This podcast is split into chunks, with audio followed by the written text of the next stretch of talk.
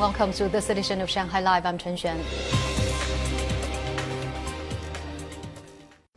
Shanghai is gradually reopening its urban public transport system. The plan is to resume services step by step beginning this weekend. Lei Shuran has more.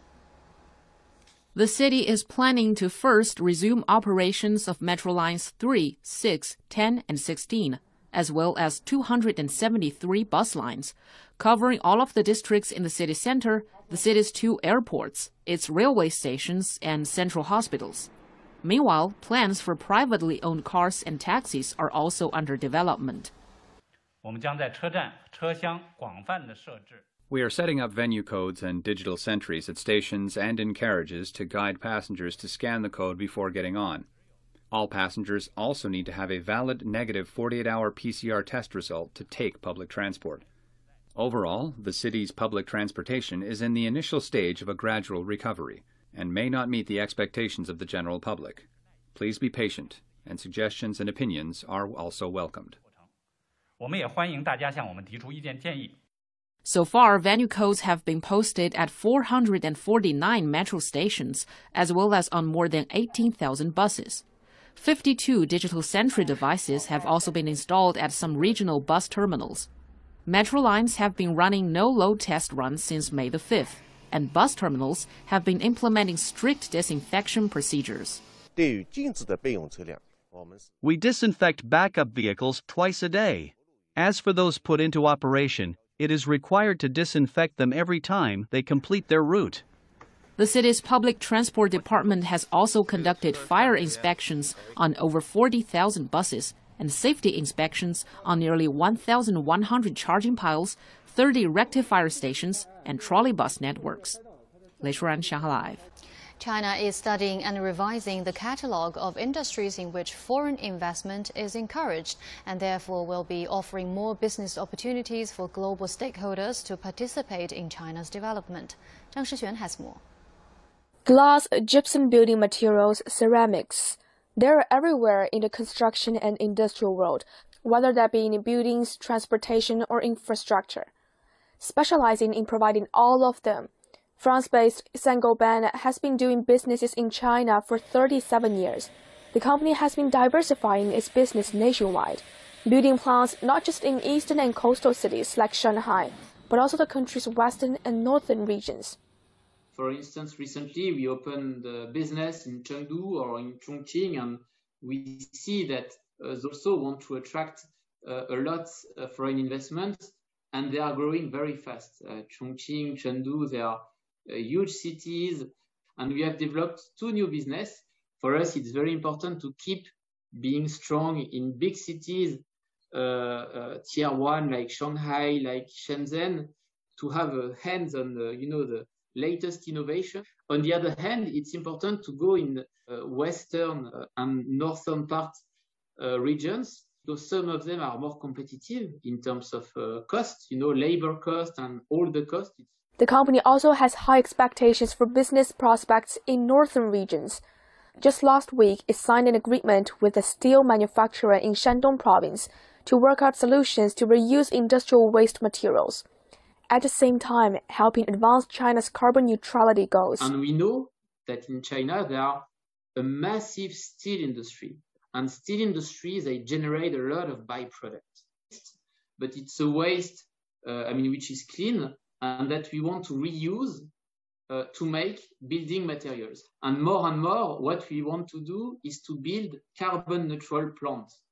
Uh, we have done this in Europe, and we will be very happy to do the same in China to try to find a disruptive innovation project to make carbon neutral plant also in China and to support uh, the country to reach carbon neutrality. Having been doing robotics business here for almost 30 years, Swiss-based ABB now has developed a full value chain of robot services in China, from R&D to production, sales, and engineering. Its biggest robotics factory in the world, an investment that has cost 1 billion yuan, will start operation in Shanghai in the third quarter of the year. The company's development is going hand in hand with the growth of China's manufacturing sector, and it sees extensive prospects nationwide. The automobile industry is now distributed in quite a balanced way.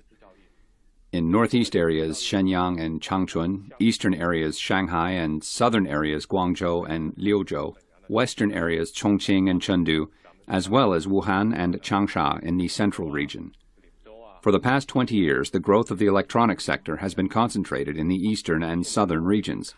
But we've noticed that in recent years, those industries have been showing signs of growing in the southwest and central regions. The manufacturing giant's latest business expansion plans across China echo the government's plans to attract more foreign investments, especially in the country's central, western, and northeastern regions. Earlier this month, the central government unveiled the draft version of the catalog of encouraged industries for foreign investment adding 238 more items while expanding up to 114 existing ones. Once formalized, the new list will replace its 2020 version. But experts warn that more improvements are needed to encourage more foreign investments. Government encourage the foreign investment into go west or go north. It is not a short period policy. It is already lasted for 10 years or more because the entire China should be balanced not only on the coastal area but but also on the west areas. But the only thing challenge the foreign investment is the talents. And the other thing is much more important is the how to make the policy, especially the foreign investment policy, the continuity.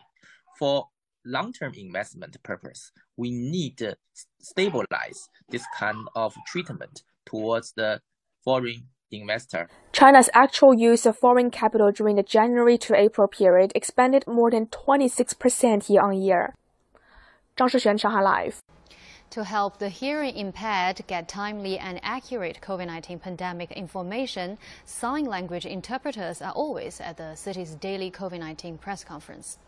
Zhang Yue has more. Standing alongside the speaker at the city's daily pandemic press conferences are a group of sign language interpreters from the Shanghai Disabled Persons Federation.